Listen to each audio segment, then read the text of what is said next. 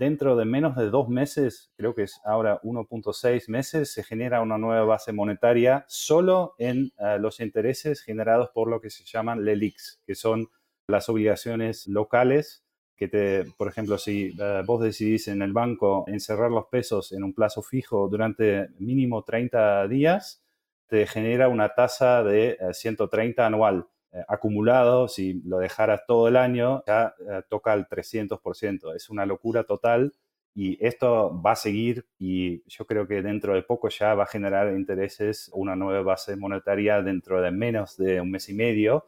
O sea, eso sería casi un 100% todos los meses.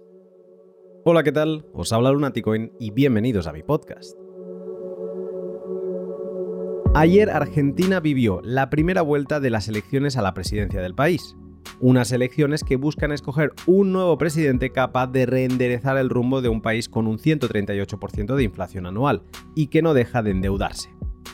El resultado de la votación, lejos de reflejar lo que muchos creían que iba a suceder, da como ganador a Massa, actual ministro de Economía desde agosto de 2022, con el 37% de los votos, y en segunda posición, Javier Milei, libertario pro dolarización y antibanco central, que ha conseguido un 30. Ahora tocará esperar a la segunda vuelta del 19 de noviembre, donde uno de los dos será escogido nuevo presidente de la República Argentina. Estas elecciones han capturado buena parte de mi interés por ser las más monetarias que yo recuerde, donde buena parte del debate se ha centrado en hablar del papel destructivo de los bancos centrales y donde el 19 de noviembre no solo se estará votando un candidato, sino también una moneda. La historia monetaria de Argentina es digna de ser conocida y para ello te recomiendo encarecidamente que escuches, como me lo contó, Ariel Aguilar en el L169 en el coche, de trayecto al centro de Buenos Aires.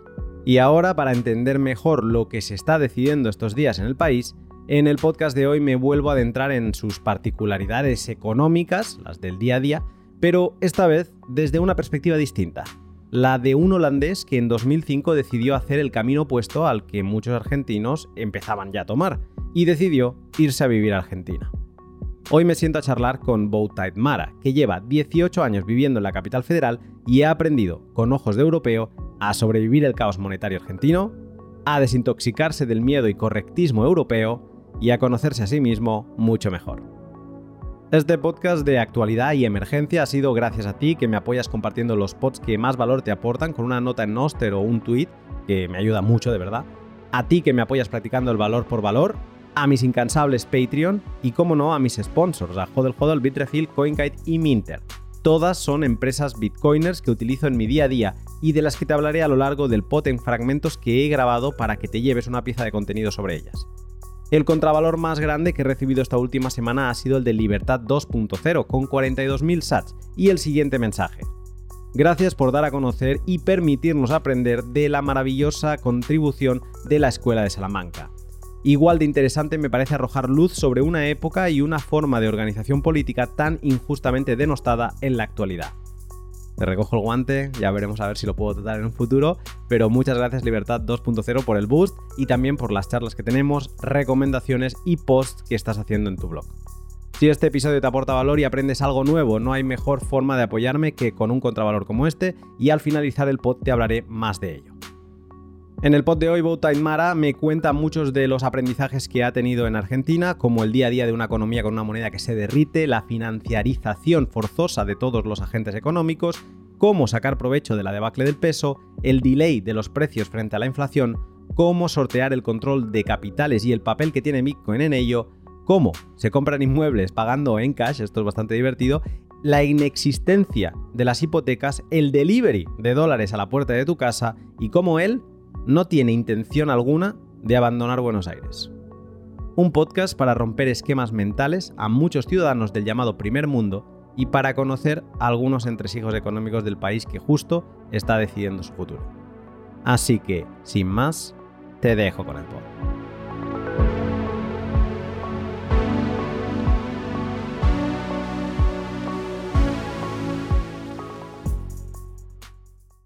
Buenos días, Bob Tide. Mara. Buenos días, Luna. He de decir que antes de empezar, porque yo ya te tenía como interiorizado como Bowtide Mara, y antes de empezar he buscado, digo, porque algo se me escapa. Digo, lo de Bowtide lo entiendo, pero no sabía lo que era una Mara. y he visto que es un animal, un roedor autóctono de, Argentina. Sí, sí, es de la Patagonia argentina chilena y ahí eh, viven, las, viven las maras. Y es como un roedor, eh, parece un cruce entre un conejo y, un perro a, veces o otra cosa, pero bueno, es muy familiar del carpincho, que no lo parezca, es un poco más rápido. Es muy gracioso. Sí, por eso lo elegí. Bowtie, te conozco de Twitter, leo un montón de las cosas que dices, pero me pica mucho la curiosidad saber cuál es tu background y a qué te dedicas. Bueno, yo soy holandés originalmente y vine a Argentina en el 2005. Estudié filología hispánica en Holanda, muy sobre los clásicos españoles y bueno, y también hacía un curso de portugués brasilero al mismo tiempo. Bueno, ahí conocí mi ex esposa. Ella estaba estudiando en la UBA y bueno, nos casamos en Sao Paulo, eh, fuimos a Buenos Aires y bueno, después de tres años más o menos nos separamos y yo me quedé a vivir acá y después me casé de vuelta y ahora tengo dos hijas y bueno, siempre viviendo acá en, Buenos Aires, muy contento. Lo has dicho así muy rápido, claro, tienes un acento perfecto entonces lo, voy a repetir yo. Has dicho que eres holandés. Sí. ¿Y residente desde 2005 en Argentina?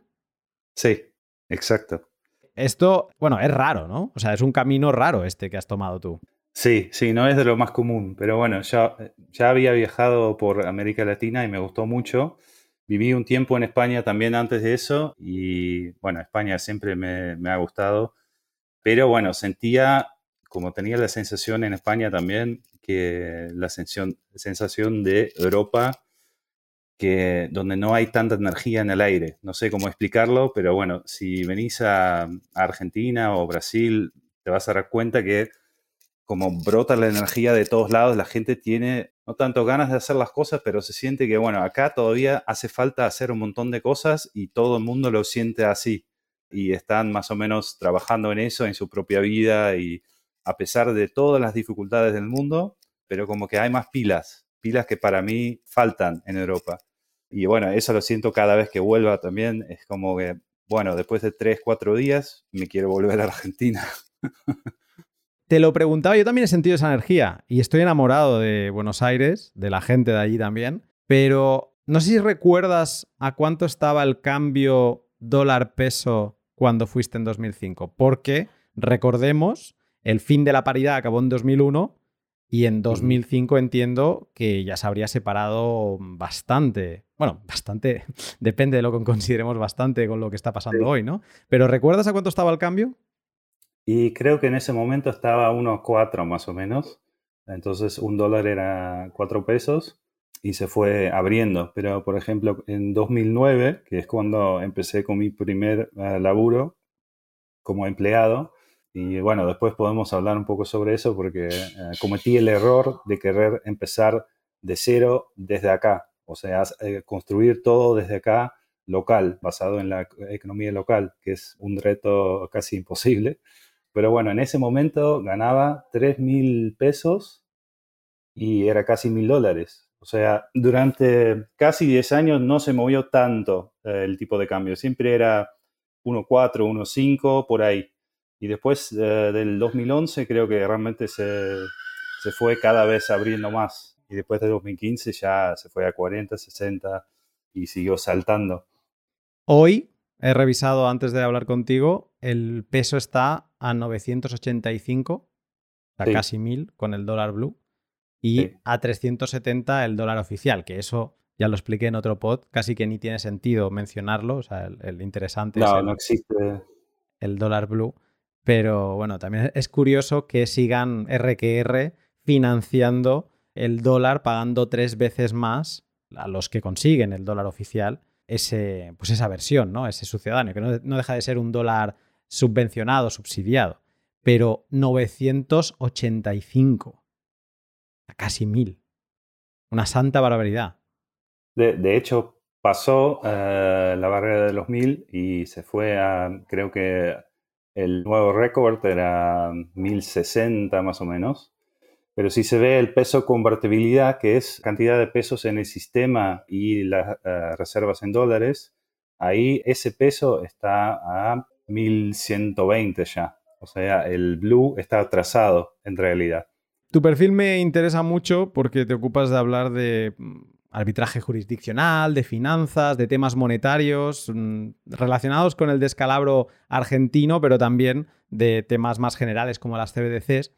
Y me interesa mucho porque, sobre todo porque eres europeo y que vienes de un país de los que en teoría todavía funcionan, no sé, a nivel finanzas, a nivel economía. Por ejemplo, ha habido una gran empresa española que ha levantado ancla de España y se ha ido a Holanda, y no es por tema impositivo, porque estaría incluso un poco peor eh, a nivel impuestos, pero se ha ido ahí porque las cosas funcionan mejor allí, ¿no? Y ellos decían que hay seguridad jurídica. O sea, que Holanda sería uno de esos países que mucha gente aspiraría a vivir. Y en tu caso, has hecho el camino que cualquier europeo mm, no tendría en su esquema, en su calendario, porque pensaría que es una verdadera locura. Entonces, yo como he vivido un poquito de eso y puedo llegar a entender lo que pasa por tu cabeza, tengo muchas preguntas que hacerte, empezando por la primera. ¿Vivir en el caos que has vivido en estos casi 20 años que llevas en Argentina, qué te ha enseñado a nivel finanzas, dinero y economía? Creo que me, que me han dado mucho más libertad de lo que esperaba. Al comienzo me frustraba mucho el tipo de burocracia que existe acá, que el tipo de eh, la presión impositiva y que nada funciona, pero eso siempre pensando muy desde una óptica muy holandesa de querer trasladar mi experiencia de Holanda para acá. Y bueno, acá no funciona nada y te, te frustras muy rápido si vas con ese mindset. Pero después empecé a valorar todo ese tipo de cosas que no funcionaban, porque al mismo tiempo eso significa que el Estado no tiene ninguna influencia real sobre la vida de los ciudadanos. O sea, todo el mundo puede hacer lo que se le dé la gana, eh, literalmente, sin que haya consecuencias. Y eso es algo fantástico, porque es algo que cada vez siento menos en Europa. Por ejemplo, ahora volví para ver a mis viejos y hasta tienen chips en su container de basura o sea, para que la municipalidad pueda medir la cantidad de veces que sacan la basura y pueden aumentarle un impuesto por eso.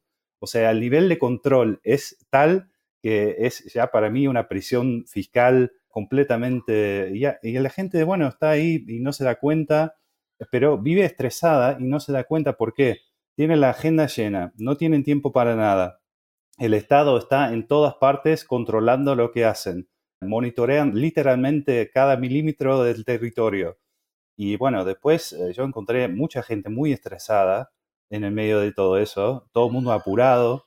Y bueno, no sé, a mí me parece como mucho mejor vivir así como viviendo en Argentina, pero bueno, también mucho depende de tu estado económico, que por ejemplo, cuando yo arranqué acá, quise hacer todo desde cero eh, en Argentina y eh, fue muy difícil. Empecé como empleado, después de dos años arranqué con mi propia SRL y empecé a contratar gente, una agencia de marketing y bueno, ahí sí, era, era la peor decisión, pero bueno, fue una vivencia muy buena para, para ver lo que no hacer, eh, porque bueno, empezamos con unos juicios después de, soltar gente y fue todo muy complicado nos comieron todos los ahorros, los juicios, tuvimos que abandonar la oficina, todo así muy complicado. Al final pausé la SRL y empecé a hacer lo que hacen eh, muchos independientes, lo que acá se llaman monotributistas, que es buscar empleo como freelance eh, para el exterior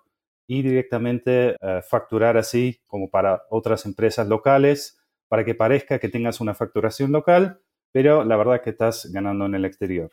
Y así vivís mil veces mejor y para el fisco más o menos mantenés eh, un, ingreso normal sin que te pases nada de loco y vivís tranquilo. Y bueno, eso fue para mí el cambio total de vivir estresado por la situación económica y después verlo desde otra óptica y bueno, tan mal no está. O sea, que tuviste que pasar un proceso, ¿no? De desintoxicación de mentalidad europea, que venimos con la obsesión, además tú siendo holandés, ¿no? Más em, alemán, permíteme que te diga, ¿no? De queriendo que las cosas salgan rápidas y pueden salir hoy, que no salgan mañana, ¿no? Y de golpe te encuentras con un estado que no funciona, O sea que cuando quieres hacer las cosas bien es como eh, empezar una maratón pegándote un tiro al pie. Y luego a partir de ahí como irte desintoxicando a base de hostias. A base de hostias que te da, que estas hostias me las he pegado yo también, de tener trabajadores, de encontrarte con juicios, de encontrarte con que al final estás metido de lleno en la carrera de la rata, que es una es ese, esa bola del hámster que, corres, corres. Y bueno, podríamos meter una mar ahí dentro, ¿no? Si tuviéramos una bola suficientemente grande. Pero es como que corres, corres, corres y da igual lo que corras y da igual lo bien que seas. El Estado al final puede acelerar esa rueda y que, que no te dé la vida, ¿no? No te dé la vida. Y ahí yo creo que Argentina te obliga, en cierto momento, por suerte o por desgracia, te olvida, yo creo que por suerte, a salirte de esa rueda y decir, a ver, espera un momento, ¿de qué va esto de vivir? ¿De qué va esto de trabajar? ¿De qué va esto de tributar? Porque algo aquí no está funcionando. Y yo creo que por ese lado, pues tú te pudiste aprovechar. Para un europeo, porque claro, tú ahora estás hablando de la situación laboral, pero voy a volver al dinero. O sea, partimos de una cosa que es totalmente inestable. Yo fui hace 11 meses, no hace ni un año, 11 meses, y compré pesos a 286. Estamos hablando de que está a mil. Qué barato estaba el dólar. Qué barato estaba el dólar. E, y me acuerdo que el cambio oficial de nuevo era pues eso, la mitad, ¿no? Y lo hablaba con gente de la calle, es algo que te preguntaré, ¿no?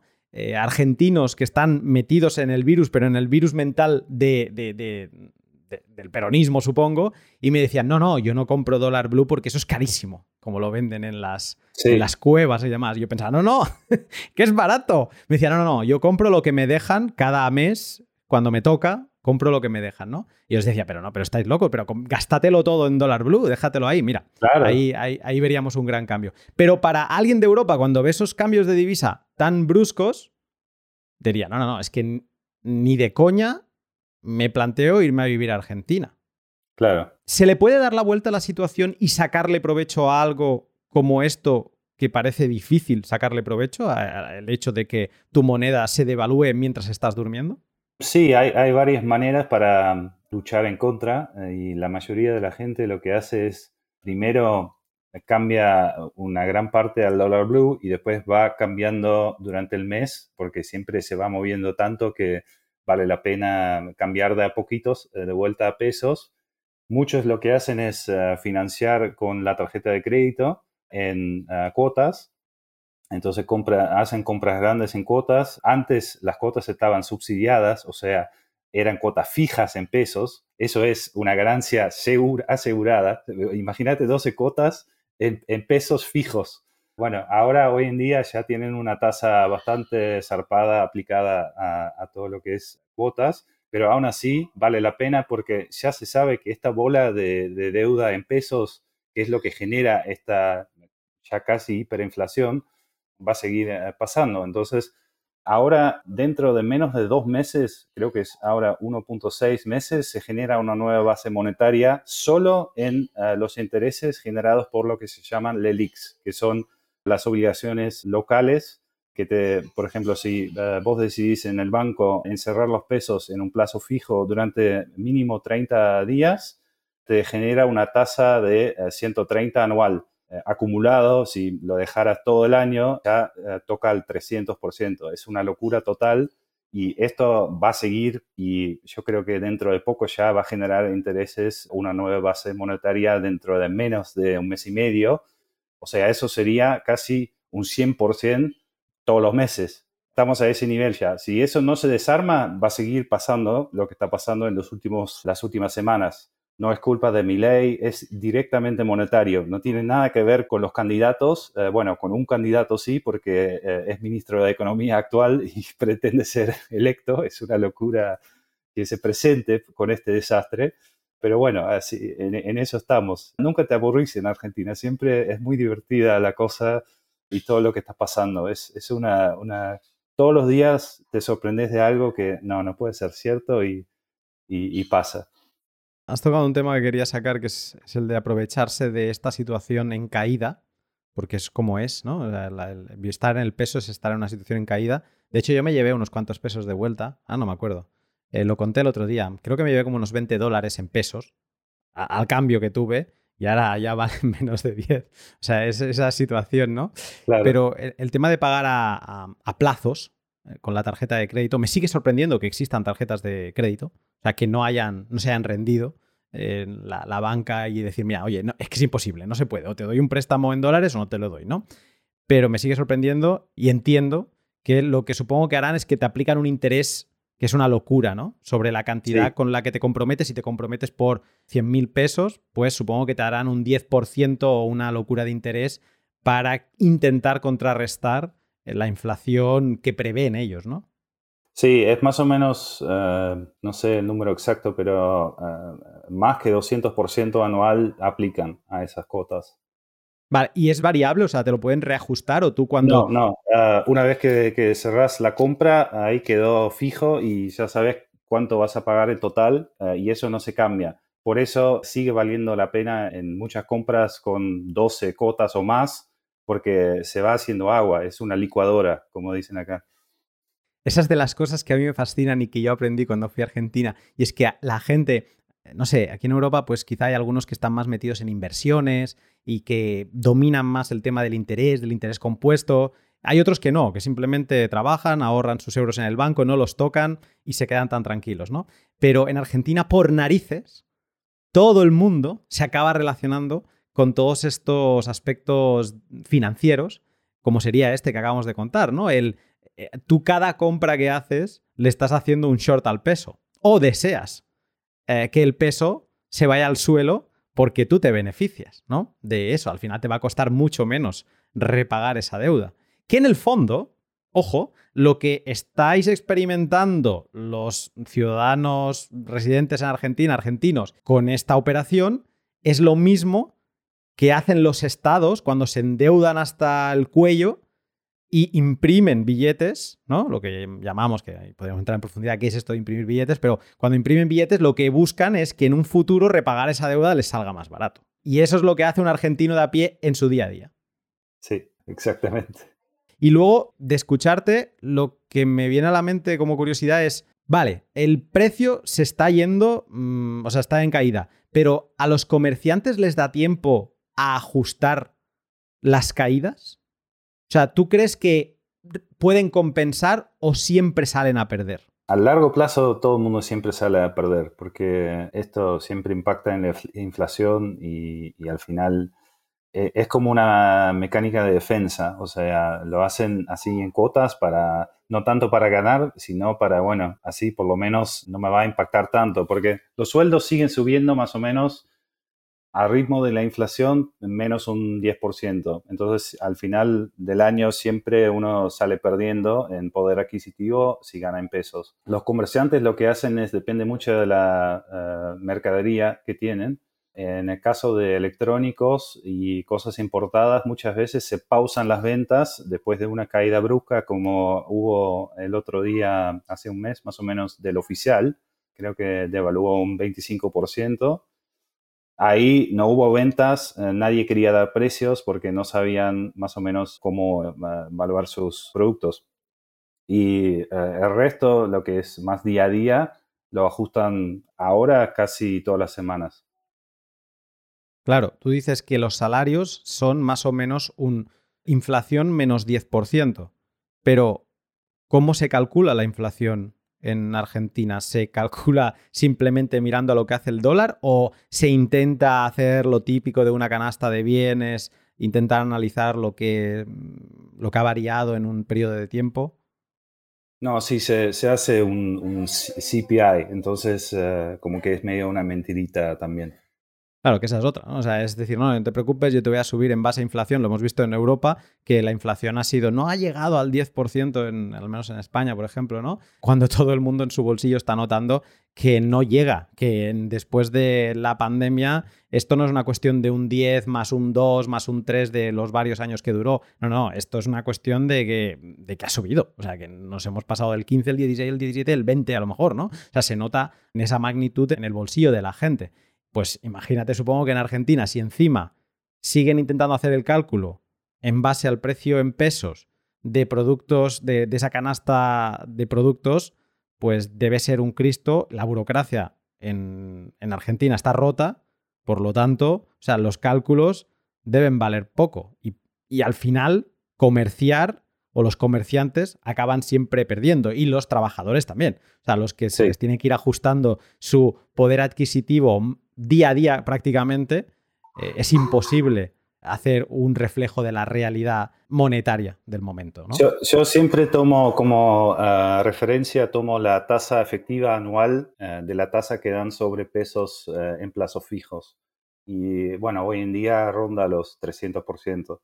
Y eso lo tomo como, tiene un delay, entonces eh, no es que ahora hay, haya 300% ya, pero dentro de pocos meses vamos a llegar a eso, como en, una, en el lapso de un año vamos a tener más o menos 300%, porque los pesos en plazos fijos nunca le ganan a la inflación y nunca le ganan al dólar tampoco.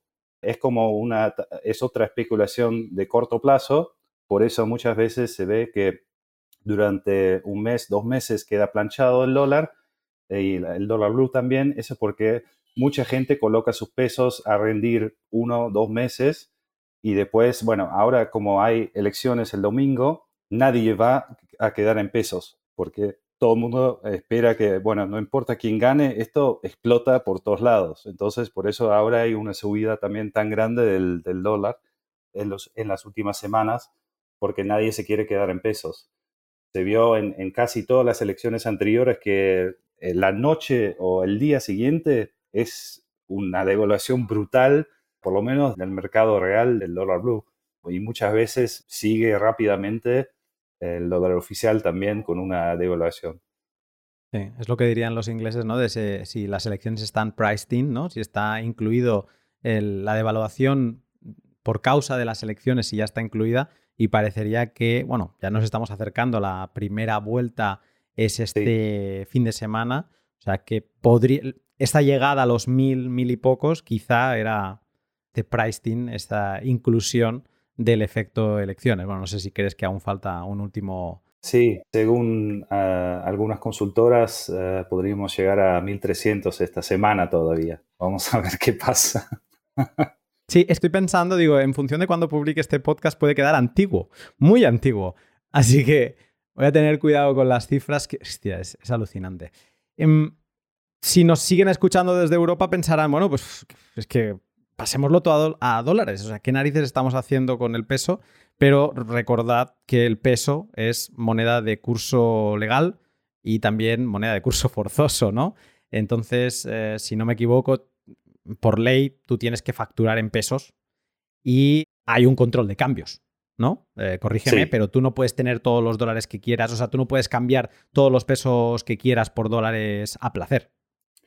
No, em, eh, hay un tope de 200 dólares por mes por persona y eso también está restringido por un montón de, cosas. Si aplicaste a tal cosa, no, uh, no podés acceder a esos dólares a tasa oficial y todos los dólares que quieras comprar afuera de eso por eso hay tantas tasas distintas en Argentina en este momento. Se pueden comprar a través del banco, por ejemplo, del home banking, pero se aplican muchos impuestos adicionales. Entonces estás ahí casi cerca del blue, igual comprando ah, desde tu banco. Pero es posible. O sea, yo si, si yo quisiera comprar 100 mil dólares, ¿tendría forma de hacerlo legalmente? Sí, por ese método sí. El tema es que después se quedan en el sistema. También hay, depende de qué instrumento, porque muchas veces se pueden comprar por bonos también. Ahí hay un parking de cinco días que no se pueden vender.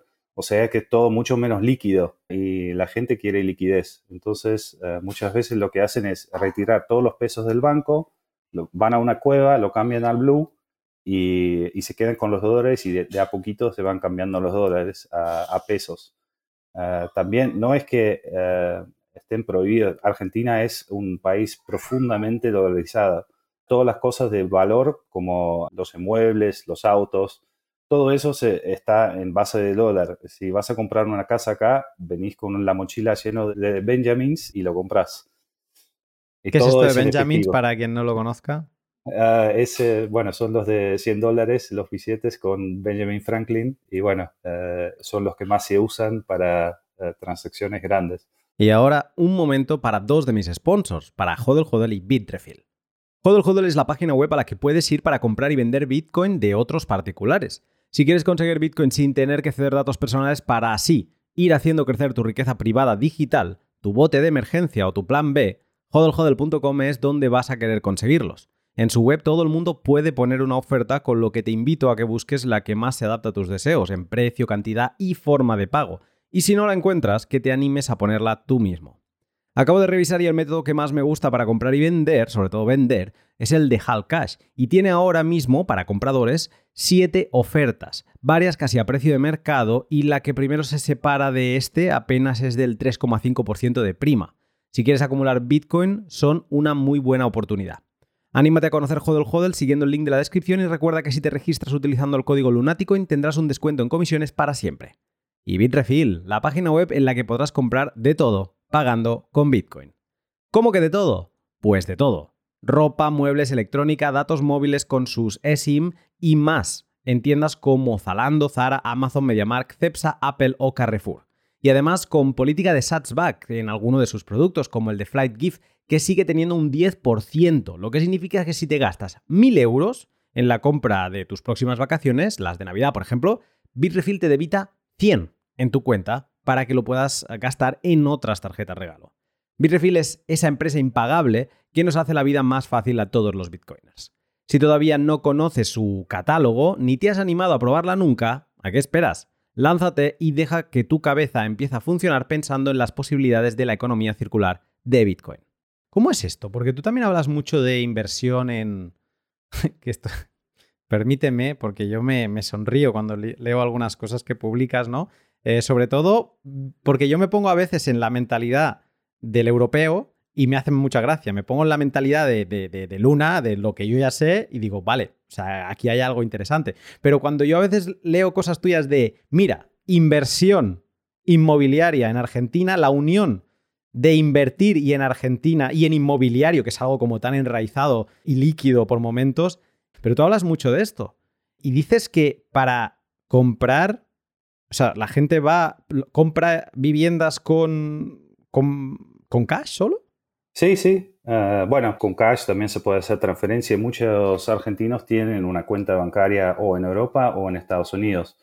Entonces, lo que si lo tienen, eh, si lo tienen el, dueño que lo vende, en ese caso muchas veces se puede hacer una transferencia directa a su cuenta en el exterior y se pagan los impuestos acá y nada más. O sea, el dinero ni toca a Argentina pero lo más común es que vienen con una, bolsa de dinero, de dólares, y empiezan a contar, y si es una casa muy valiosa, se está contando mediodía con un escribano y después se hace la de forma legal. Y, sí, es todo legal eso. Eh, el tema es que los fondos tienen que eh, eh, provenir de, tienen que ser legales. Entonces el, el escribano certifica que los fondos sean legales. Eso también es no es como pensarías en Europa que hay que ver todo el trazo de dónde venía cada transacción y cómo llegó ahí a Argentina. No, simplemente es, bueno, certifico que eh, y dan una firmita. Obviamente Pero, ¿Y qué checks hacen? O sea, porque claro, si no miran, si no hacen un tracking, ¿qué, ¿cuál es el check? Bueno, eh, básicamente para eh, inmuebles es mucho más fácil que, por ejemplo, para comprar un auto. Eh, yo compré un, auto nuevo este año y ahí realmente necesitaba un certificado del colegio de contadores que esto fuesen fondos lícitos y en blanco. Pero bueno, ahí también, por ejemplo, es, eh, hay creatividad, o sea, tampoco hay un, trazo de dónde venía la transacción ni nada de eso, no hay que demostrar nada de eso, simplemente de dónde viene. Bueno, es una donación de mis viejos, listo, Bloom, y ahí tenés la certificación. Y dices que para una casa es, es menos. Es más relajado y menos engorroso y realmente no es tan complicado. Yo compré varias propiedades acá y nunca tuve problema con el pago. Eh, esto me, sorprende. No, no, eh, realmente, es un paraíso. Si lo pensás, eh, o por ejemplo, yo lo cuento a amigos en Holanda, donde el fisco, si son más de, mil euros, ya te viene encima. Acá es completamente el otro mundo. Es todo lo opuesto. Sí, estamos, te lo dije yo en un tuit hace no mucho, porque al vivir en un país exsoviético, ves que ellos no se han metido tanto en la caja que está metida el resto de Europa. ¿no? Van hacia allí, ¿eh? pero no se han metido todavía, ¿no? Entonces, por momentos, respiran libertades de forma innata, como que lo tienen metido en su, en su ADN, que yo no tengo. Y a veces me da miedo hacer una cosa y me dicen, ¿qué te pasa? ¿Por qué te quedas bloqueado ahí, no? Digo, ¿podemos hacer eso? ¿No? Y me miran como diciendo, claro. o sea, ¿cuál es el problema, no? Y este, el, miedo y el, sentir que todo el rato tienes que estar pidiendo permiso, yo creo que es parte del virus de los europeos que tienen y que no se dan cuenta que tienen. Pero es solo, solo descubres eso cuando te vas a un país como Argentina, donde es tan opuesto a lo que. O sea, e, e, es tan drástica la diferencia que ahí lo tienes que ver por narices, ¿no? Y una de esas cosas es el pagar en efectivo. O sea, tú vas al banco y pides retirar más de mil euros y debe sonar alguna alarma. Porque es que, bueno, no te planteas ni pagar más de mil euros porque es ilegal en ningún establecimiento. O sea, tiene que ir por vía transferencia bancaria. Y entonces, esto que me estás contando, o sea, suena a ciencia ficción. Pero luego, o sea, tú dices que ahí hay un escribano, entiendo, un notario, y, esa propiedad es tuya legalmente. Esto se guarda en algún tipo de registro de la propiedad luego y, ya está. Y eso es tuyo para el Estado eh, argentino, ¿no? Sí, sí, vas a pagar impuestos municipales sobre eso y está en el registro y listo sí, es, muy cierto lo que decís, porque tengo un amigo, por ejemplo, de infancia que eh, se fue a Grecia. Y Grecia es muy similar a lo que contás de Europa del Este, que hay mucho efectivo, a la gente no le importa tanto las reglas y son mucho más libres en ese sentido. Y creo que España se, ha dado vuelta muy rápidamente en el camino europeo de cambiar completamente a una um, holandesización de, su economía y de hacer todo recontraformal y, y encajado en el marco europeo, ¿no? Déjame preguntarte, ¿cuál es el case, ¿no? que diría en inglés, de, de, la inversión en inmobiliario en Argentina? O sea, de nuevo, debe ser una miopía europea ver que es un como algo malo que puedes hacer, pero tú parece que no paras de hacerlo. qué le ves? Ah, bueno, desde, desde mi punto de vista, obviamente que vivo acá y estoy cerca, puedo controlar las propiedades y todo eso y me gusta. Si fuese meramente desde el punto de vista de inversión, hay mejores inversiones, obviamente. Pero el retorno más o menos a una propiedad eh, alquilada en dólares, mercado temporario, es más o menos el 8 o 10% y las propiedades en este momento bajaron bastante en dólares, bajaron un 20-25% en capital y en el resto del país más todavía desde el pico de 2018. Entonces estamos como medio en un punto bastante bajo y bueno, vamos a ver lo que pasa en las elecciones. Si hay un resultado no deseado por muchos dueños de departamentos, puede ser que, baje aún más. Por ejemplo, si, si ganara masa, yo creo que van a bajar más las propiedades todavía. Y bueno, obviamente es una inversión muy líquida, no se puede vender rápidamente, el dinero queda ahí y es un pago que hay que hacer entero, no existen hipotecas en Argentina. O sea, se paga la totalidad del departamento o de la propiedad eh, de una vez. Entonces sí, el dinero está ahí en esa propiedad.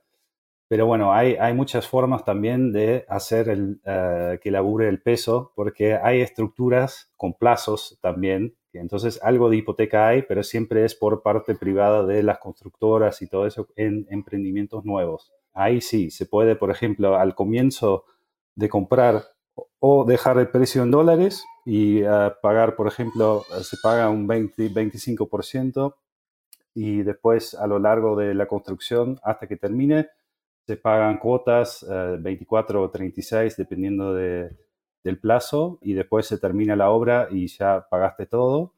Pero también se puede especificar todavía, no sé hasta cuándo dura eso. Entonces se paga el 20-25% adelantado y el resto del precio que queda se especifica. Se especifica y después se ajusta mes a mes a la tasa CAC, que es la tasa de inflación de construcción de la Cámara de Construcción, que realmente eh, yo estoy metido en uno que eh, los últimos meses fueron 25%, 30%, así mes a mes, que aumentan, pero si ves el precio en dólares, más o menos queda igual o baja. O sea, no, no alcanza y ahí una vez eh, en 2018 compré un departamento en esa estructura y lo terminé pagando en el 2020 y me salió un 20% más barato en, dólares por ese tema. O sea, eh, fue un descuento bastante interesante. Es increíble y esto yo entiendo que al europeo que no salga de su territorio, que haya sufrido la pandemia, que digamos que haya sufrido la presión estatal y que sienta cada mes como viene el de los impuestos y demás. O sea, yo entiendo que muchas de estas cosas que tú le cuentes puedan sonar a ciencia ficción, pero no. O sea, yo lo he podido comprobar en parte, obviamente sin estar allí, y me parece increíble eso, ¿no? O sea, la, educación financiera que se ven obligadas, obligados, bueno, si quieren, si no pueden ir a remolque, pero ahí van a ir mucho más a remolque que un europeo, en eso sí. O sea, ahí en Argentina o te involucras con la parte, con el aspecto financiero de la economía, o vas a ir, vas a ser el último en la cola porque te vas a llevar todas las hostias, las que te da el gobierno y las que te da el resto de conciudadanos que sí que se están aprovechando de estas oportunidades de arbitraje, que es lo que hacéis. Eh, y yo creo que ahora, con todo lo de mi ley, porque supongo tú decías, si gana masa, todos los propietarios van a recibir un golpe. Pero si como parece mi ley gana y le, se carga el peso, por ejemplo, o sea, lo que estaríais haciendo todos los que estáis invirtiendo ahora en inmobiliario es una operación de riesgo, pero haciendo un long, un long a que todo se estabilice y que quizá estéis realizando, o sea, estáis realizando las mejores operaciones de vuestra vida o las peores.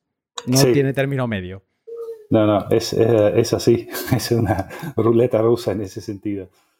Pero bueno, no, no tanto ruleta rusa porque veo un cambio bastante notorio en, en todos los jóvenes, eh, sobre todo, que realmente quieren un cambio económico y lo quieren ya y están realmente convencidos de que, bueno, mi ley lo puede hacer porque también es tan outsider que realmente es el único que más o menos tiene credibilidad, porque todos los demás ya hace más de 20, 30 años que están en la política o sea, y nunca cambió nada. Entonces, eh, ahora dicen que van a cambiar. ¿Quién lo cree? Es, es así. No me voy a meter en política, no vamos a entrar en política en este podcast porque yo creo que se ensuciaría. Yo solo quiero decir que desde fuera hay cosas en España que son escandalosas, pero cuando veo cosas que pasan en política en Argentina, digo, todavía tenemos margen de volvernos más locos. Ah, hay, margen. Declaraciones que estoy escuchando sobre ciertos audios que se han filtrado y demás, y es increíble. O sea, no, no, no tengo palabras para. y tampoco me quiero meter, pero en general te dejan. Te parece increíble que ciertos candidatos puedan llegar a conseguir uno, dos, tres votos y consiguen cientos de miles, ¿no? Sí, sí. Así que, pero bueno, lo vamos a dejar ahí por no ensuciarlo. Claro, en la compraventa de inmuebles, ahí tenemos que hablar de mucha cantidad de, dólares. Entiendo que también habrá gente que vendrá de fuera a comprar y que necesitará, pues, mm, hacer llegar esos dólares. O, bueno, como tú decías, que, que haya una compraventa desde fuera y que no pise ni un dólar el territorio argentino, por ahí bien. Pero supongo que te habrá llevado a aprender muchas cosas, el tema del control de cambios, te habrá enseñado buenos mecanismos. Y esa sería mi siguiente pregunta. Eh, ¿Qué te ha enseñado el control de cambios y la fricción que el Estado intenta poner a través de estos?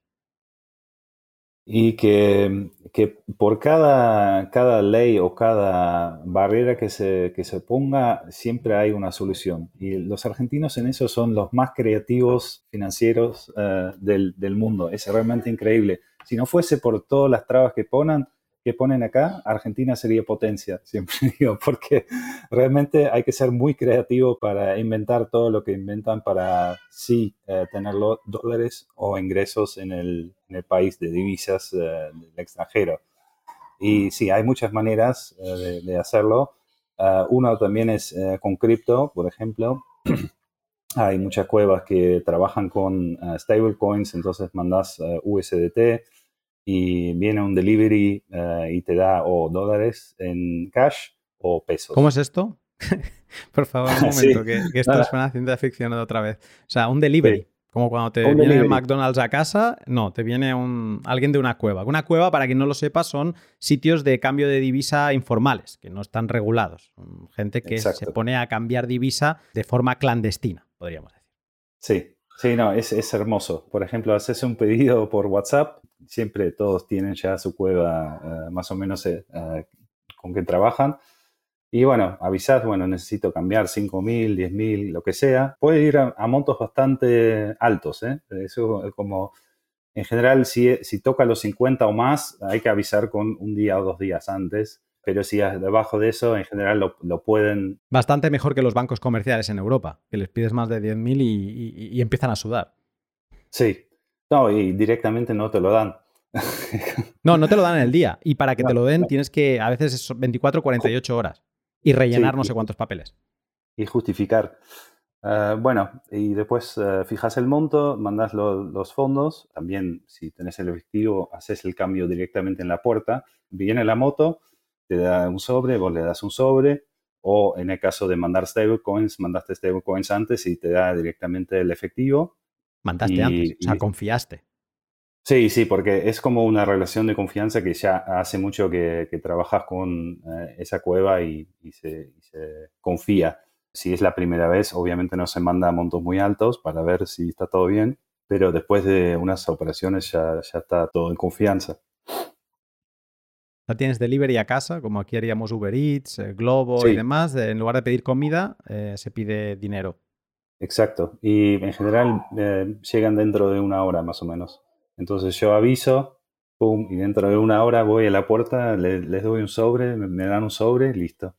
¿Y no hay muchos robos en la calle por esta razón? Es que hay mucho delivery de todo, entonces es muy difícil apuntar quién es la moto de, una cueva. No es tan fácil. Obviamente hay, a veces pasa, pero no es muy frecuente que roben a, justo a la moto de, una cueva.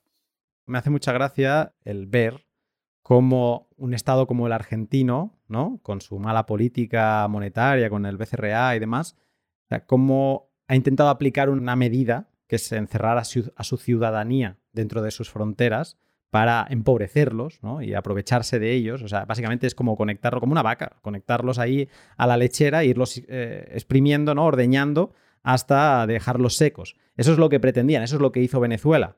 Pero también Venezuela al final se acabó encontrando que aparece una cosa que se llama Bitcoin, que eso no entiende de fronteras, ¿no? Y a partir de ahí ya se les, se les hace imposible el, encerrar el dinero de sus ciudadanos, porque el dinero de sus ciudadanos va por unos cauces que ellos no llegan a controlar.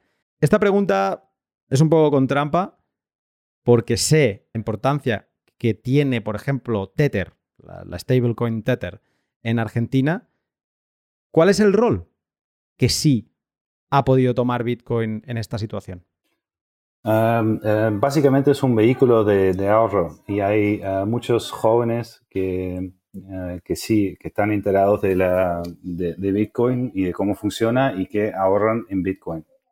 Pero no es tanto un método de cambio de, de transacciones rápidas, simplemente por la volatilidad.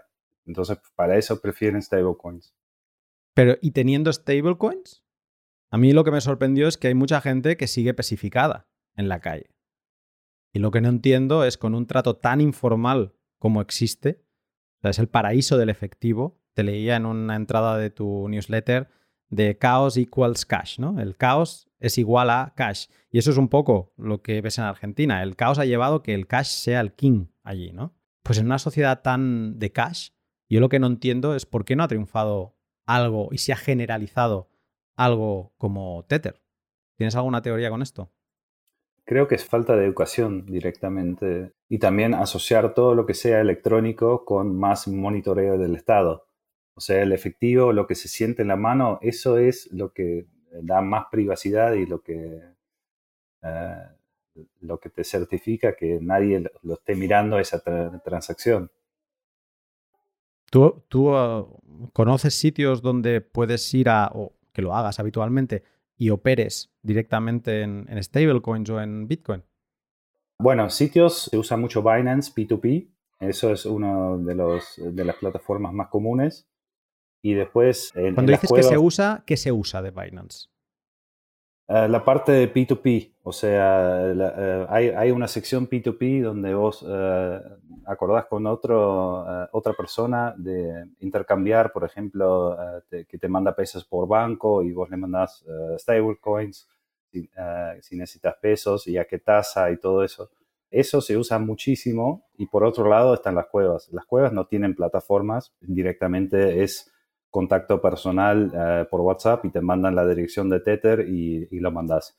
Pero todo eso para compraventa. Pero en, en tú querer consumir con, productos, servicios, ir a un bar, eh, o incluso ya no digo ni utilizar stablecoins, o sea, ¿hay sitios donde tú pagues en dólares o no? hay algunos hoteles que creo que están dolarizados, que pasan los, eh, que son hoteles de alta gama, que te pasan el precio directamente en dólares, pero por el resto, aparte de muebles y autos, no tanto. Se sigue especificando casi todo, porque es lo que, lo que la gente más tiene. Incluso si vos Ah, eso es otra razón eh, por la cual no se usa tanto, porque para el comerciante es muy difícil después hacer el cálculo o a qué tipo de cambio te tomo esos dólares. Por ejemplo, obviamente es que se hace mucho fuera en el mercado gris y ni siquiera lo facturan y no aparece en ningún lado. Pero hay muchos comerciantes que sí eh, facturan la mayoría de sus ventas y si vos venís con un billete de 100, primero, ¿a qué tasa de cambio te lo toma? Porque para el gobierno no existe el blue. Entonces, eso, ahí, ya hay un problema. Después, eh, ¿qué cambio te da? hay, que, hay que hacer todo un cálculo adicional para darte los pesos. cambio en dólares no hay porque no tienen billetes chicos de dólares. Entonces, por eso ni siquiera pagar en dólares en un comercio es común, porque el dólar es un vehículo de ahorro, no, de, no para gastar. Es casi como Bitcoin en ese sentido en Argentina. Tan interesante esto que acabas de decir, la parte de, la contabilidad.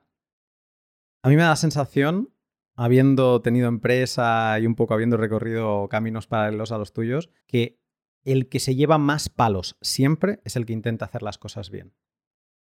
Porque, por ejemplo, ese comerciante que quiere estar bien con todo el mundo, mm, hace la contabilidad como toca, pero también le llega a un cliente que puede ser un cliente importante y le dice, no, no, es que tengo solo dólares, por favor, acépteme dólares. Venga, por el bien del comercio, por el bien de que mañana tengo que pagar a mis trabajadores, le voy a aceptar dólares. Y lo voy a contabilizar porque soy bueno, soy más papista que el Papa, que también es argentino, y no le cae bien a mi ley. Pues entonces lo hago, lo contabilizo, pero ¿qué pasa? Como el Estado, como bien dices tú, no reconoce el precio del mercado del dólar, que es el dólar blue, que ahora mismo está pues eso a unos mil, ¿no? y solo te lo reconoce al oficial de que está a 370, creo.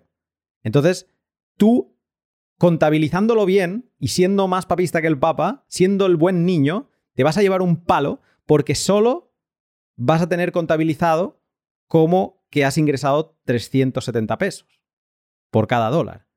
Entonces, si no quieres perder dinero, le vas a tener que decir a ese extranjero que te ha pedido pagar en dólares, no, no, no, me tienes que pagar el triple, porque más o menos es como el, triple, ¿no? Entonces el extranjero dirá, no, es que no me se da cuenta, me voy a ir a otro sitio donde me lo vayan a aceptar, donde no lo vayan a declarar y donde no tengan este problema. Así que la, moraleja en gran parte de las situaciones es el que lo hace todo bien, es el que se acaba llevando los palos. Y el listo, el zorro, el avispado, es el que acaba beneficiándose y, bueno, el que ignora al Estado es el que sale eh, con ventaja. Sí. Y bueno, eso es, exactamente como me fue a mí en, la SRL también. Quería facturar todo como buen holandés y todos los clientes, el 90% me decía, solo había uno que decía, no, yo necesito una factura como, como expensa. Todos los demás, ¿para qué me facturas? Yo no necesito factura. No, te estás haciendo daño a vos mismo. así. Y yo no entendía, yo no, no, quiero facturar, quiero hacer las cosas bien. Y me fue, como dicen acá, como el orto. sé que mucha gente que nos está escuchando está pensando, bueno, ya, pero es que eso es Argentina. Como diciendo, como menos teniendo también Argentina, ¿no? Como diciendo, pero qué me, ¿qué me vas a venir a comparar, ¿no? Con España, con Holanda, ¿qué me vas a venir a comparar, ¿no? Cuando lo que yo creo, eso es mi opinión, eh, los europeos no saben, es que realmente los argentinos vienen del futuro y que tienen, tenemos todos una lección importante que aprender de Argentina. Y no es ser niño bueno, es entender que todos los que aceptan pasar por el aro de todas las decisiones de nuestros gobiernos, pues no van a acabar bien, ¿no? Y van a acabar pagando los platos rotos del sistema estatal en el que vivimos.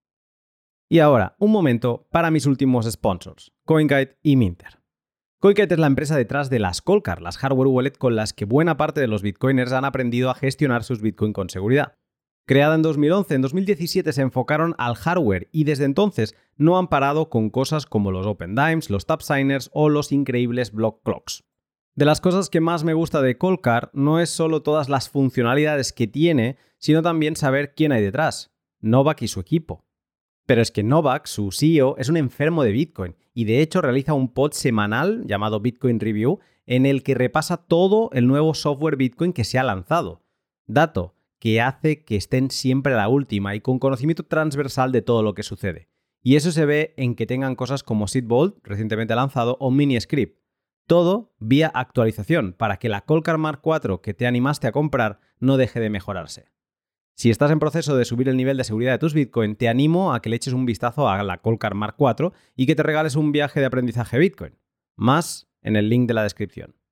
Y Minter, el cliente peer-to-peer para publicar contenido incensurable que se almacena de forma local y se entrega vía IPFS al resto de tus seguidores, que no solo pueden acceder a él, sino también participar y solicitar modificaciones que quedarán bajo su autoría.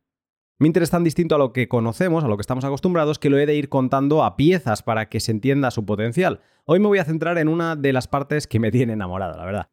En Minter, más allá del cliente peer-to-peer, el que te instalas en el ordenador, también hay un cliente web donde puedes dejar unas claves como de solo ver y donde ir publicando desde el cliente que tienes instalado.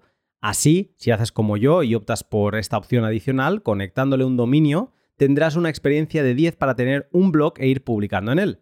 Yo escribo lo que me place en mi Minter local, en mi ordenador, y cuando quiero hacer algo público le doy a publicar en mi grupo lunaticoin.blog, que es mi web. Acto seguido, en apenas segundos, ya tengo el contenido publicado para todos. Y lo que me costó hacerlo fue conseguir un dominio, lo hice en Namecheap, y un VPS, que lo hice en 1984.is, y ejecutar una línea de comando en este último. Acto seguido, me dio un código, lo copié en mi cliente y voilà. Contenido que se distribuye de forma descentralizada y también en mi blog, para saciar a todo tipo de lectores. Si no conoces a Minter y te pica el gusanillo tanto como a mí, te animo a que le eches un vistazo siguiendo el link de la descripción y uniéndote a su comunidad en Discord. Ah, y por cierto, si todavía no lo has hecho, únete al club de lectura de Prometea en Telegram. Prometea es la editorial de libros Bitcoin en español de Entropy y aparte de traer libros excelentes al habla hispana como el de 21 lecciones de Gigi o The Block Size Word de Jonathan Bier y Prólogo de Miguel Vidal, también tienen un club de lectura donde cada mes se lee y comenta en comunidad un libro Bitcoin. Este próximo fin de semana será la última sesión de Inventemos Bitcoin con visita de su escritor, ojo, Jan Pritzker, donde también estará Sergi Delgado. Un club sin coste que entrega valor a raudales a todos los que participan. Más sobre Prometea en la descripción. Quería ir yendo hacia el final para preguntarte, porque vale, tenemos como un escenario caótico sobre la mesa y eso, de nuevo, eh, un europeo pensará que es el caos y un argentino quizá no entienda que un europeo esté encantado de vivir en Argentina. O sea, tú te encuentras en, en un punto donde argentinos no te entenderán y europeos no te entenderán. O sea, estarás ahí entre medio, ¿no? yo te quiero preguntar, ¿en qué momento crees que Europa se perdió? Porque yo sé que tú eres de mi opinión de que Europa se perdió. O sea, el deseo de los gobiernos de Europa se desalineó con el de sus ciudadanos en algún punto. Y lo peor de todo es que los ciudadanos le han comprado la tesis a esos gobiernos y nos hemos perdido. ¿Dónde crees que nos perdimos? Es muy difícil determinar un punto exacto, pero para mí está muy cerca de la creación del euro y de mover todo a Bruselas. Y yo siempre eh, fui muy a favor de la Unión Europea, fui a una escuela europea, siempre me pareció un proyecto eh, muy bueno, dado la Segunda Guerra Mundial y, eh, toda esa historia. Y bueno, siempre también estuve muy cercano a muchos europeos, alemanes, italianos, todo eso, en, en esa escuela eh, como comunidad. Pero bueno, después de la creación del euro, de mover todo a Bruselas, no determinar bien un, un, modelo federal, sino que quedó más o menos en el aire, pero al mismo tiempo están moviéndose a un, a un modelo más centralizado, donde Bruselas básicamente dicta lo que tiene que pasar en todos los países. Eh, eso le quita identidad a todos los países, porque siguen eh, más o menos eh, se convierten en más o menos lo mismo con sus políticas y al mismo tiempo siento que, es algo insostenible porque hay muchas diferencias en, varias regiones. Después se complicó aún más, creo que a partir de 2011-2015, cuando empezaron a, abrir eh, todas las fronteras para la cantidad de inmigración que sea. Y yo entiendo que eh, Europa tiene un problema demográfico grave, o sea, son todos viejos. Eso eh, no, va, no va a cambiar y necesitan gente joven. Eso me parece, la inmigración, yo no estoy en contra, el tema es cómo la están manejando y las cantidades y sobre todo de dónde la sacan, porque yo creo que es un clash de culturas tan grande lo que va a haber, y ya se está viendo ahora con el, conflicto en Israel, esto es, em, es muy problemático, ese tema de incorporar tanto la cultura islámica en, em, en Europa, que siempre fue laica o eh, eh, cristiana. Yo creo que eso va a haber una fricción muy importante en, los, las décadas que vienen y no sé qué, va a pasar ahí, pero no sé, yo, yo lo veo bastante eh, negro, por así decirlo, como que no, no, no veo un futuro eh, muy bueno en ese sentido. Hmm. Quizá lo voy a poner un poco negro esto, pero daría la sensación que con esta historia que explicabas de la escuela, de, relacionarte con amigos de toda Europa, ¿no? Eh, quizá todos confundimos el sentimiento de comunidad, de ir todos a una, que yo creo que eso es bueno, con el comunismo, que es hacia donde parece que estamos yendo. Al menos así se siente un poco. Socialismo, sin duda, el comunismo es eh, la puertecita que hay al lado. Con todo lo aprendido en estos años, casi 20 años que llevas viviendo en Argentina, si ahora, por la razón que fuese, te tocase volver a vivir en Europa, ¿Qué crees que harías distinto?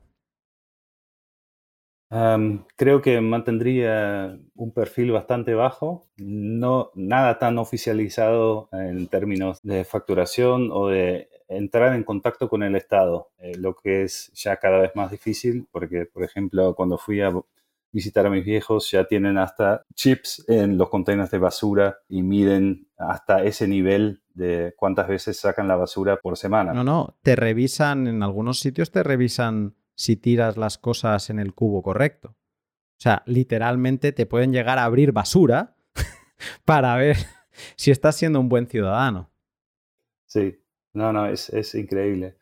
Ah, bueno, eso, y está bueno estar en contacto con ese amigo que está en Grecia, por ejemplo, porque me cuenta, él estuvo en búsqueda de una cueva durante meses en Grecia. encontró. En Grecia, lo encontró. Y también por montos interesantes. O sea, eh, arriba de 10.000 sin ningún problema. Se encuentra con algún romano en un parque y pluf. o sea que sí existe, pero hay que buscar muy bien. Sí, yo creo que hemos roto eh, varias instituciones em, del hombre en este camino al que nos ha llevado Europa. Instituciones me refiero a cosas como el crear círculos de confianza, ¿no? con entender que somos, que estamos todos persiguiendo un mismo objetivo, que es sobrevivir, vivir bien, lo máximo que se pueda y no hacer daño al otro, ¿no? Y, crear lazos con el vecino y poco a poco ir creando estas redes que me decía Mark Vidal en otro podcast, me decía que necesitamos crear redes de secuoyas, ¿no? Que es como si agua, las secuoyas pueden crecer tanto porque no porque tengan unas raíces increíbles, sino que porque se, apoyan en las de al lado, ¿no? Entonces crean como una red. Y él decía, necesitamos eh, construir más redes de secuoyas, necesitamos ser más secuoyas, no podemos ser un árbol solo, ¿no? Yo creo que lo que le falta a Europa es que es recuperar ese tipo de instituciones que yo creo que se han ido olvidando por desconfianza. No sé si de forma interesada, no quiero ser conspiranoico, pero siempre hay demasiadas noticias en la prensa que hacen que tengas miedo de lo que te pueda pasar cuando te sales de los cauces del Estado, ¿no? cuando intentas hacer una operación que es entre particulares. Por eso sorprende y por eso choca tanto al europeo que cuentes que te traen el dinero en un delivery con moto, ¿no? Y, o que tú le puedas enviar, porque toda esa institución de la confianza, de la comunidad, bien entendida ¿no? del comunismo es lo que se ha roto y no existe. Han roto eso y nos llevan hacia el otro extremo.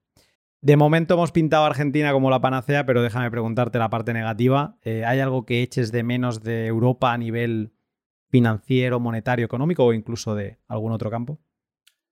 Ah, bueno, una, de las cosas que más difíciles acá es, obtener electrónicos de buena calidad. o sea, si realmente necesito cambiar la laptop o algo así, ah, en general viajo a Estados Unidos, a Europa o lo, pongo para ese viaje. Bueno, en ese viaje voy a comprar tal y tal y tal cosa para no comprarlo acá, que sale más del doble ah, por todas las tasas de importación. Obviamente que también hay redes que van eh, alrededor de eso, pero es mucho más complicado. Y obviamente la parte negativa, por ejemplo, mi esposa gana en pesos. Para la gente que depende de la economía local, es un verdadero desastre y entiendo perfectamente por qué se, quieren vivir en Europa o en Estados Unidos. Si, eh, si no ves eh, o no tenés posibilidad de, trabajar online para el exterior, es muy complicado sobrevivir en, este escenario. Y realmente ahí eh, estar es, es muy difícil. Levantarte con un negocio o con servicios o lo que sea, o como empleado, yo entiendo eh, la fuga de cerebros que hay, porque, por ejemplo, hay, muchos médicos también formados que se van porque en otro lado ganan mucho más. Y es lógico. Entonces, Argentina eh, siempre Ah, desde el gobierno y, muchos que apoyan este gobierno también siempre están muy orgullosos de la educación pública gratuita y todo eso. Pero bueno, Me recuerda a Cuba un poco. Sí, es, eh, y, bueno, el nivel se ha deteriorado un montón y al mismo tiempo es, es como una fábrica de, de, generar cerebros que después se van. O sea, hay, hay universidades de medicina facultades de medicina, por ejemplo, en una en La Plata, donde 60% es brasilero, porque los eh, de Mercosur, o ninguno, nadie paga. O sea, vos podés venir a Argentina a estudiar medicina y no pagás un mango. O sea, no pagás absolutamente nada y es todo abierto, público y gratuito. Eso es una de las cosas que yo cambiaría, porque si nunca pagaste un peso en impuestos, ¿cómo vas a estudiar una de las carreras más caras del mundo gratis en Argentina para después irte cuando recibís el diploma. Es, no tiene ningún sentido porque eso es lo que está pasando. Todos esos que vienen acá ah, se, eh, reciben y después se van. Se van a, se van a ejercer eh, o, en, o, en, Brasil o en Australia o en otros lados y a, Argentina no le beneficia en absolutamente nada porque durante esos cinco o seis años que están acá tampoco es que son grandes gastadores de, gastadores de dinero ni nada de eso. O sea, eso no se recupera esa inversión. Y, e, eso sería para mí una de las cosas de ver bien bajo la lupa cómo tratan ese tema, porque puede ser gratis para argentinos, para capaz eh, de la región o algo así que paguen un poquito, pero no puede ser gratis para todo el mundo. Eso es, es una locura. Aquí abres un melón que no vamos a meternos, que es el de los subsidios y cómo cuando empiezas a subsidiar algo, empiezas a romper el esquema, el, sistema de precios y ahí es normal que, la balanza se desequilibre, ¿no? En este caso tú estás diciendo, pues, gente que viene a estudiar de fuera. Pasa lo mismo en España eh, con temas de sanidad y una cosa que me ha dado medio miedo de escuchándote es que mm, quizá una de las cosas eh, que no se tiene tan buena es la sanidad ya o no, o podéis gozar de buena sanidad pagando. No, la, verdad que, eh, la salud privada es excelente. Eh, tuvimos nuestras dos hijas acá en una clínica privada. No es caro, eh, creo que estamos en comparación, ¿no? Obviamente es caro para, para Argentina, pero estamos, o el empleado, empleador de mi esposa lo está pagando, pero creo que paga unos 300 dólares por mes para toda la familia de cuatro y en eso está incluido absolutamente cualquier especialista, incluso eh, dos cirugías estéticas si quisiéramos por año, todos los test que quieras de sangre de, eh, y, lo podés repetir la cantidad de veces que quieras. Realmente la salud en ese sentido es muy buena. Incluso la pública, ah, pero ahí se trata de un tema de, eh, va por urgencia. O sea, ahí puede tardar el turno, pero tampoco es mala la salud pública. Pero la salud privada es excelente. Hasta vienen del exterior, pagan cash directamente al médico y se tratan acá, en vez de Estados Unidos, por ejemplo, o, otros lados. Para cerrar, me gustaría hacerte una pregunta un poco relacionada con la política, pero no. Y es que esto, estamos en medio de un proceso electoral, mm, pueden cambiar muchas cosas, el peso, como decías, se puede disparar, podemos estar haciendo que este billete nuevo que tienen los argentinos de 2.000 pesos se ponga a un dólar en, menos de lo que pensamos, ¿no? Pero por otro lado, tienes esta gente que no puede eh, vivir de forma remota, no puede trabajar para una empresa que está fuera y que está anclada a todas estas fricciones que, como hemos visto en nuestra conversación, pues hacen que no se ajusten los precios a la suficiente velocidad ni los salarios como para mm, hacerles mantener, ya no digo mejorar, mantener el nivel de vida que a día de hoy ya ha empeorado mucho.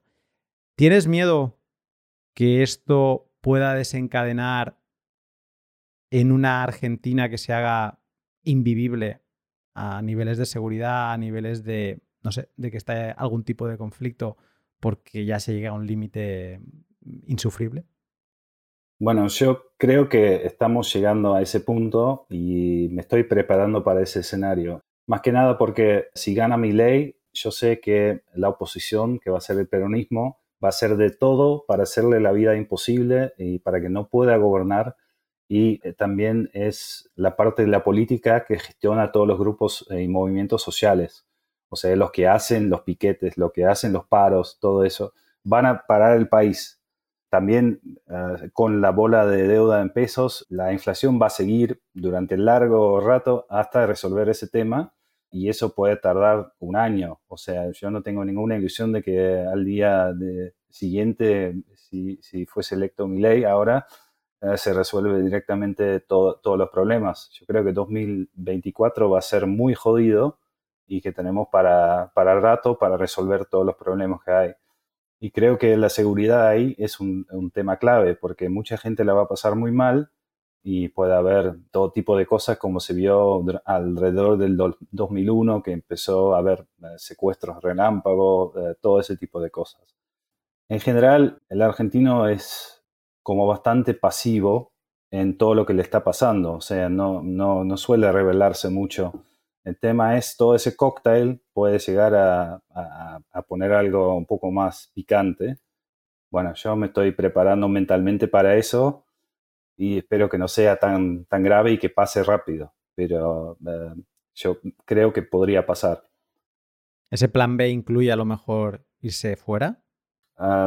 para tanto, no sé, capaz, lo, lo, pensamos hace unos años y en ese caso sería, no sé, irnos a, a Uruguay, Brasil capaz, pero no volver a Europa.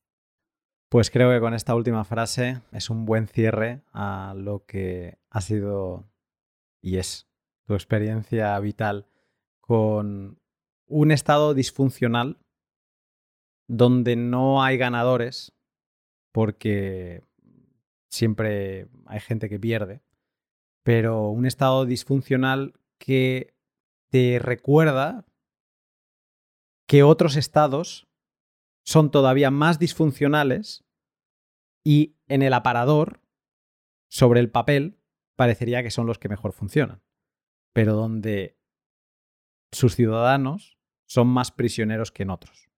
Bowtide Mara, ha sido un placer charlar contigo, pero saludarte en otra ocasión y obviamente voy a seguir tus pasos, voy a seguir leyendo esa newsletter que tienes y enterándome de cuál es tu la visión de un europeo, de un holandés, ¿no? Que es nada más puro que un holandés, un alemán, eh, un, alguien de Dinamarca, ¿no? Un danés. Eh, son los que tienen como esa visión más eh, de Europa y los que se quejan del sur, porque obviamente en el sur pues hacen y deshacen como quieren, ¿no? Y pues esa opinión de un holandés viviendo en Argentina yo creo que es muy enriquecedora y te agradezco que hayas venido aquí a contarnos tu experiencia. Gracias por venir. Ah, muchas gracias por tenerme.